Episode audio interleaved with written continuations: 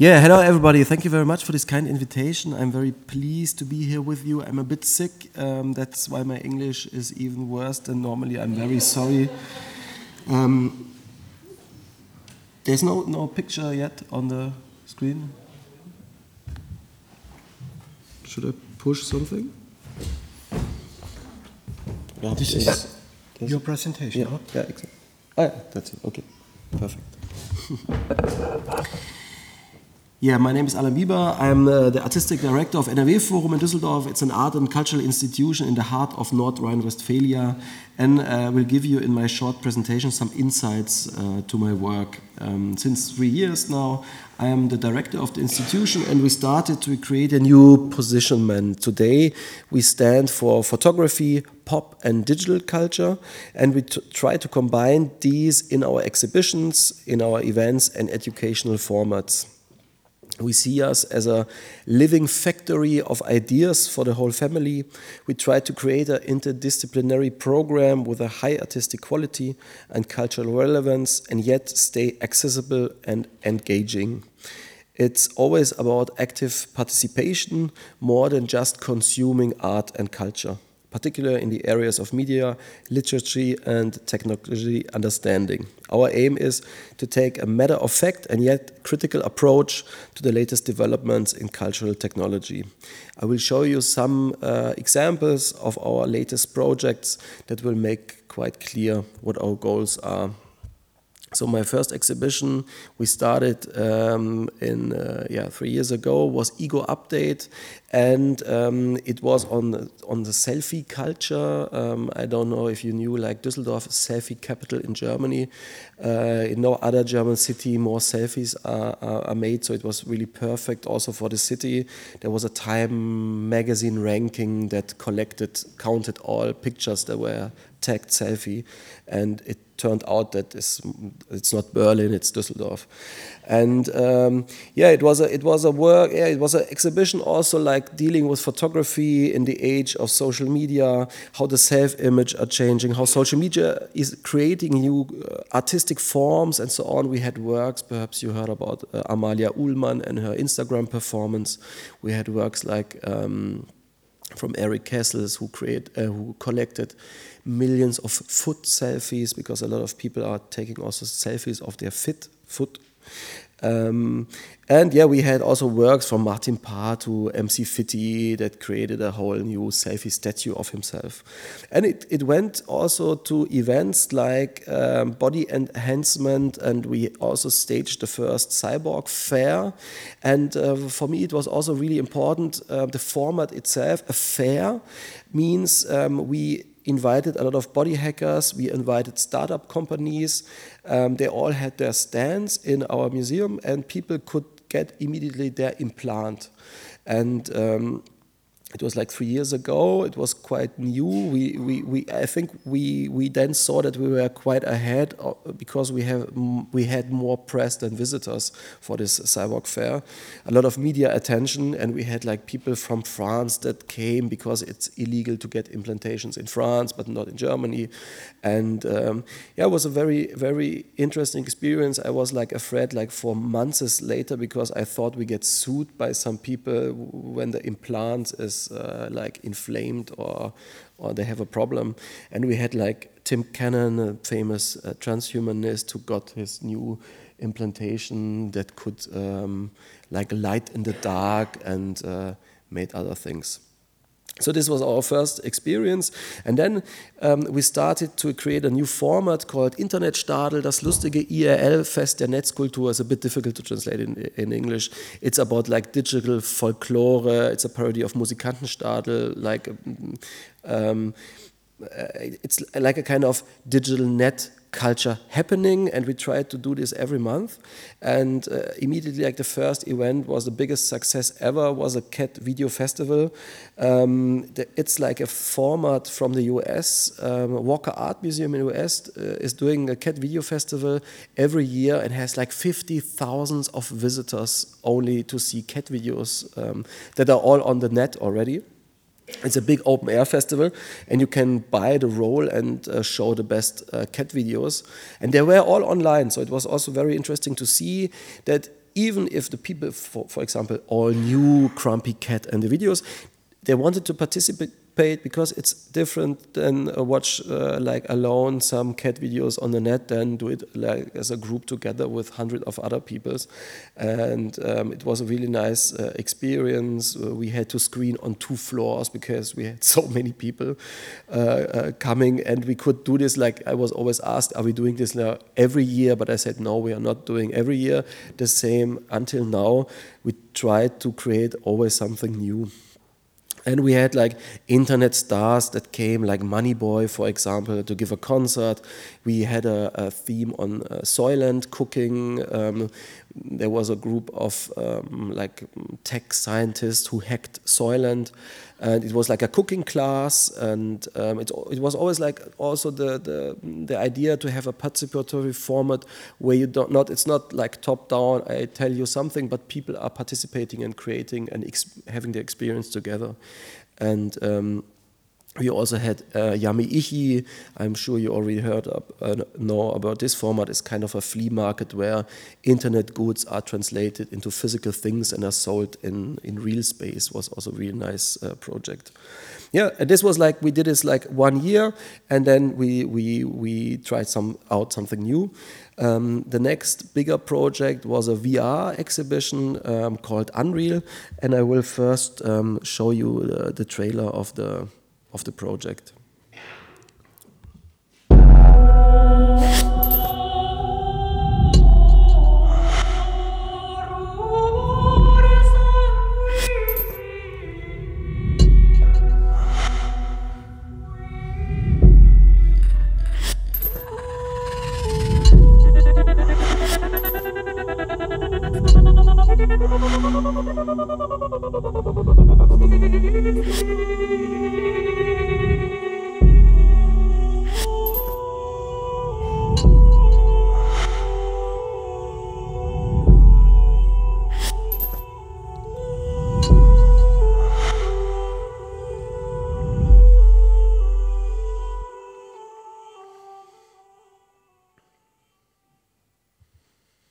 Yeah, what we did is we created like a digital new building, the digital architecture, and one art was, was created by the artist Manuel Rosner, who is sitting here.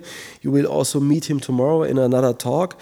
And um, it was a kind of new digital space. Here you see our our our museum, and the digital uh, new space is above the cloudy space. This is how it looks inside, and we created like a, a, a space inside the museum where you had HTC Vives, and then you could enter the new digital building and experience the artworks. So we had like um, different artists who created especially an artwork for the for the new space. A Japanese artist who is working a lot with his own avatar. We had Julia Bowinkel and Friedemann Banz, like two artists from Düsseldorf that studied at Art Academy from Albert Oehlen, but very fast coming from painting to uh, VR works and uh, a Greek artist living in the US. And this is how the space looked in, in real. So it was like nothing else than computers, HTC Vives, and then it was possible to enter the digital building. And it was really, um, yeah, was really like uh, we had a lot of uh, interest, um, a lot of visitors from all kind of ages, because it's still a lot of people uh, didn't experience like virtual reality um, from normal museum visitors. Um, and the, the, the, very nice thing is also that we now have this digital museum and we can always reuse it and for other exhibitions, single group exhibitions and so on, we just can give the code to the next artist who could create something completely new. Yeah, this was uh, the, the VR exhibition. And from the learning of the Internet Stadel project, we, we talked to a lot of like different people and student groups. And one um, um, student group uh, told me I was really like uh, uh, like astonished because they said they were too afraid to join the Internet Stadel. They, they thought they need to bring too much knowledge. They, they need uh, to, to know a lot about internet culture. So they, they, they didn't yeah, they were too afraid, and so we and it was really like young people where I thought it's not digital newcomer. Um, migrants. So we thought we need to do more. So we learned that we, we tried to create more digital Aufklärung. And that's why we created a new project called Akademie der Avantgarde, Academy of Avantgarde, with the great help of Professor Otto Beisheim Stiftung, that is also here. Uh, in the academy, we also say it's kind of a so eine Art VHS in cool. You can make your own avant-garde diploma. Um, we have a, like a, also a manifesto. I will like really um, read it shortly in, in German. Kultur für alle, Lorem ipsum. Wissen ist Kunst und darf nichts kosten. Niemand mag Klugscheißer.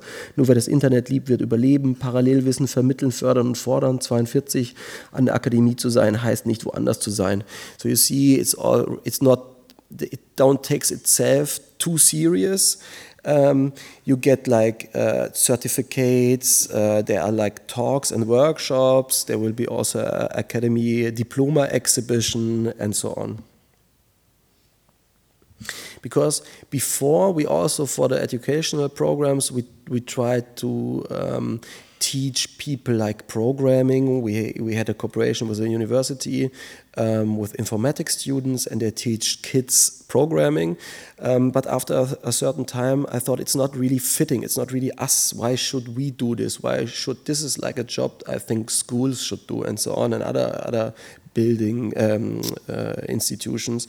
So for us, it made more sense to work with artists, like media artists that are giving like workshops and talks and so on. It fitted more to the to the positionment of our institution. Yeah, and the next uh, two projects, so this is like an ongoing project, Academia of the Avant-Garde.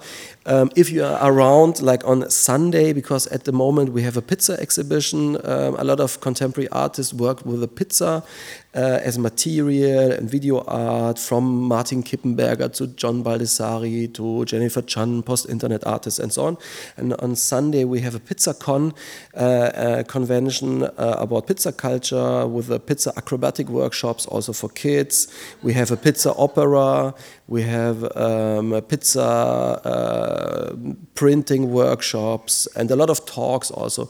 We really did a big publication um, because there's a lot of um, uh, of also like uh, yeah sociology science uh, behind the pizza theme also like in net culture and so on um, so this is an ongoing project and uh, then the, the, the next two big things coming up and uh, i also already like to invite you very from my from my bottom of my heart.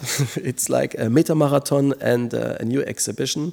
Um, um, about artificial intelligence. Um, the festival is called Meta, and it's the second edition, and we are changing it right now. It's called Meta Marathon, and we thought like we have all been, and I'm sure you also have been to a lot of tech conferences like this, and. Uh, normally um, uh, after a certain time you want to do something else because uh, always like someone on stage talking to an audience. So we thought we want to do a complete new festival conference with we said it's more um, perhaps inspiration about like macy conference meet woodstock burning man. I also would like at the end of my career uh, i would like to say that like um, um some some children have been made in NRW Forum, and this is like why you need a different spirit, like you know, like in Woodstock where you have a lot of children, uh, and um, that's why we said um, we have an empty building, like 2,000 square meters, and we will invite around 400 people to stay for 42 hours, and the 42 hours is a non-stop program with. Um, not classical talks. We'll have a lot of like deep labs, workshops, ateliers, performances, concerts, and so on.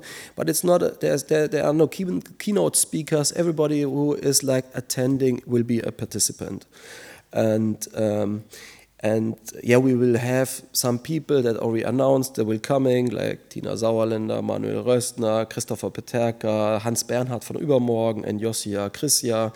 And um, we will have a lot of different labs, and the new website will also be made by uh, Manuel Rosner, metamarathon.net. I hope tomorrow it's finished, Manuel.